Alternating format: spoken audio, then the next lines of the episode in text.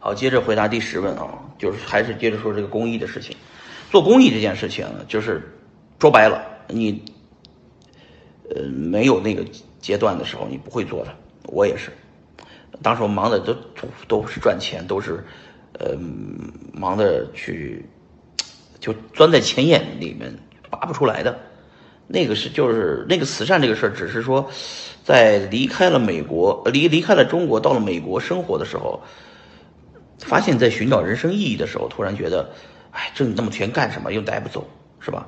还是要捐掉，还是要做公益，啊？然后呢，跟我老婆一商量，她也同意，那就做吧。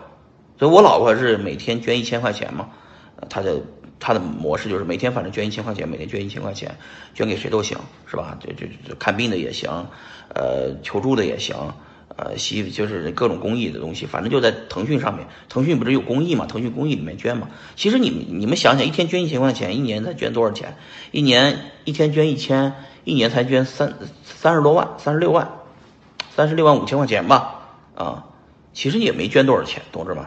我我当时我做那个比特币上帝，比特币上帝没人开发嘛，我自己就弄了一千万一百万进去，现在也只是开发出把主链开发完，知道吧？我当时想了，还不如我这媳妇儿这实惠。我说媳妇儿起码把我捐的钱捐给那些开发者的钱，他都他都不如，他都他能捐三年呢。我捐给开发者那钱够他捐三年，你知道吧？啊，所以说那个就是每个人每个人做做这个慈善的思路不一样啊。这个境界，我他说境界有点过分哈，有点装逼。说实话，就是觉得是。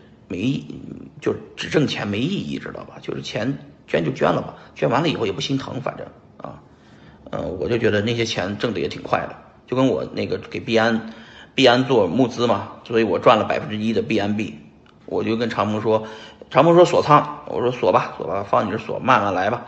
我后来说，要不我锁着也锁着，你要不你把这币捐了吧，啊，给我捐了，就是咱们搞一个慈善基金捐吧，啊，我说我的思路就是要捐掉。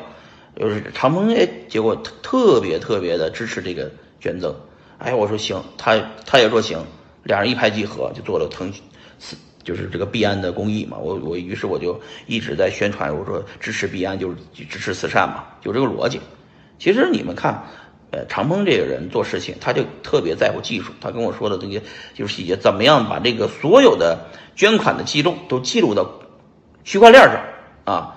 每一笔钱怎么花的都要记到链上，啊，怎么兑换的，怎么换成钱到了内部，需要给大家所有的人都可以溯源，都可以公开，啊，这就是很就是我们既然做区块链的，我们就要把这个东西做到做到公益，做到做到透明公开。那我觉得这个是币安慈善基金的做法。我说你没问题，你做吧。我做那个模式不一样，我做的模式说，我说这个现在腾讯公益已经非常方便了，最大的问题是没人捐钱，呃，就是。